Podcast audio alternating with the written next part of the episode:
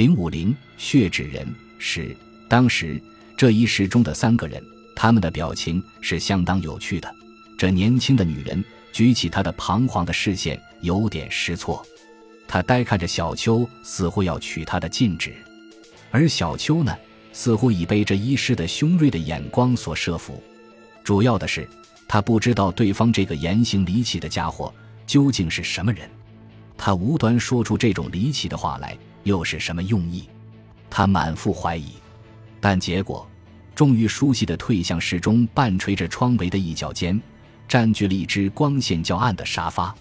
那女人见小秋已先坐下，于是她也在对方一只距离很远的沙发内困扰地坐下来。她抽出了肋下的一方小手帕，下意识地反复玩弄着。二人眼看这一位莫名其妙的医师把他的烟尾随便又准确的在远远数码以外抛进了适于的痰盂，他又回身掩上了门，然后捞一捞裤管，取了一个舒适的姿势，在进门一张毯被的软椅内悠然坐下。室中三个不同型的人做成了一个不等边的三角形。这位于医师的纸烟瘾相当的大，他不让他的嘴角获得较长的休息。接连又燃上了新的一支，在这暂时静默的空气中，他似乎在卖弄他的吐烟圈的技巧。他把一条腿叠在另一条腿上，颤动着他的光亮的血尖，喷够了一阵烟，然后从容演述他的故事。他开始这样说道：“昨今两天，我曾屡次听到我们这位王先生喃喃地在说‘千回’两个字。我知道这里面一定还有一些动人的故事，于是。”我特地制造了一个单独和他谈话的机会，准备用一种舌尖做成的钩子，把他心底所藏的秘密设法勾索出来。在浓烈的土耳其烟的烟云中，只见对方的一男一女不安地默然地视着他，在倾听他的下文。我向他拖延：“我是一个可靠的基督徒。”我劝他把我当做一位牧师，把心头要说而不敢说的话尽量倾吐出来，如此。方算真诚的忏悔，对方的两人现出了紧张的表情，好像要问：那么他到底说了没有呢？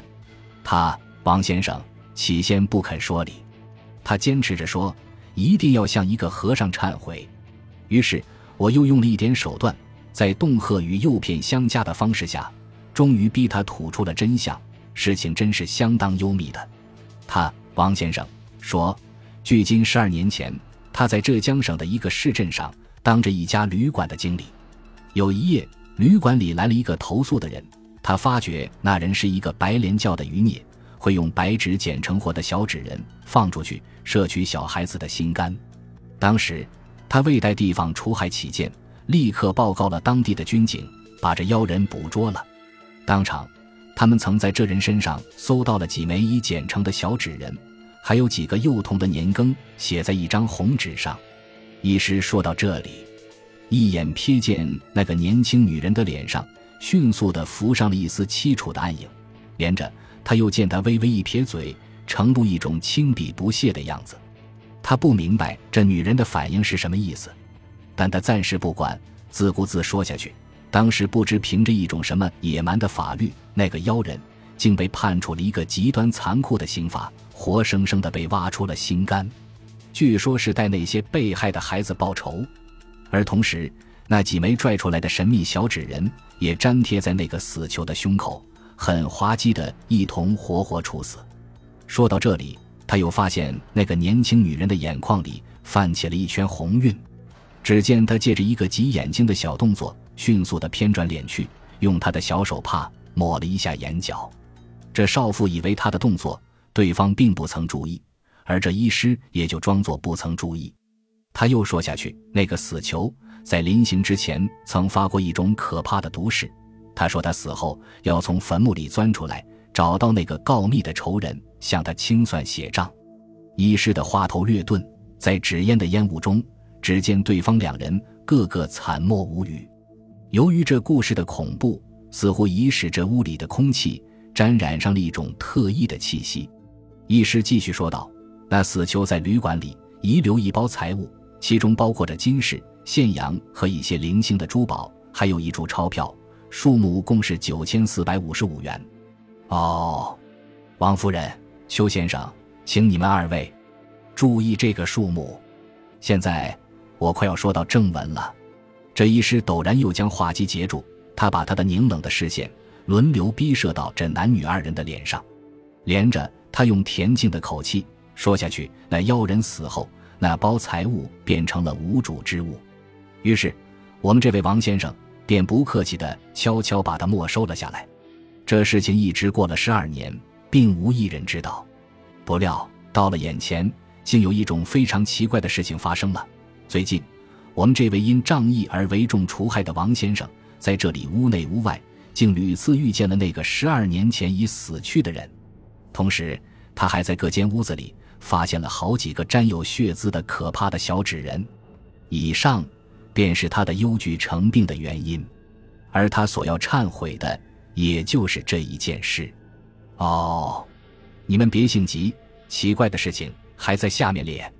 不多几天之前，王先生又发现那个染血的小东西竟钻进了他的银箱，并且那银箱里是失窃了。被窃的东西共有两注，其中一注是二十一张每张一千元的六厘公债券，踪迹价值共是二万一千元。这不算可怪，所可怪的是那个窃贼。在窃取了这公债之后，却很客气的留下了一些零散的钞票，这像一个店家收受了买颗整数的款子而找出了多余的钱哦。让我看这找出来的钞票的数目是多少呢？他把方才那张纸片重新掏出来看了看，接下去说：“那遗留的数目共是七百八十一元一角六分，真奇怪呀！那个贼偷钱还偷出一种花巧来。”他搬走了这样一个不整齐的数目，却是什么意思呢？医师暂时停住话，他把一种疑问的眼光缓缓输送到对方两人的脸上，似乎在静待他们的解答。但这一男一女却依然惨默无语。于是他只得自己回答道：“关于这，我们姑且放在一边，停一停再说。现在且说另外失窃的一注，那另一注是在一万元的整数钞票内。”偷剩了五百四十五元，一万减去五百四十五，该是多少呢？这数目方才我已经说过，二位也早已知道了。他吸了一口烟，不等对方开口，接连着又道：“据王先生的意见，以为这失窃的两注钱，自然是那个鬼差遣那可怕的小纸人特来搬运走的。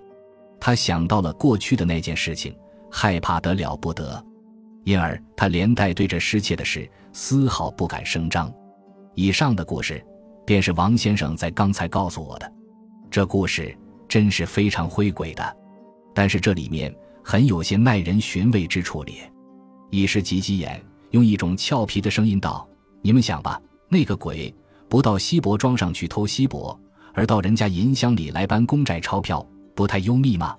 如果真是鬼的话。”我们不是王道士与张天师，那是不用说了。不过，我们不妨姑且假定这事是人干的。那么，我们很可以探讨一下，这人而鬼的家伙究竟是谁呢？王先生对于这一点也曾有过一小片的疑云在他脑内闪现过。他以为有取到那枚银箱钥匙的可能性的只有一个人，那就是他将话头陡然截住，却把一种冷峭的眼光。掠到了那个女人的脸上，是谁？那女人绯红着脸，锐声问：“是你？”医师用冷峭的语声完成了上面未完的语句：“是我，是我，这是狗咬人。”梦话，他有神经病？难道你，你也有神经病吗？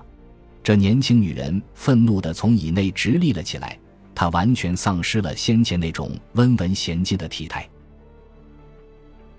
本集播放完毕，感谢您的收听，喜欢请订阅加关注，主页有更多精彩内容。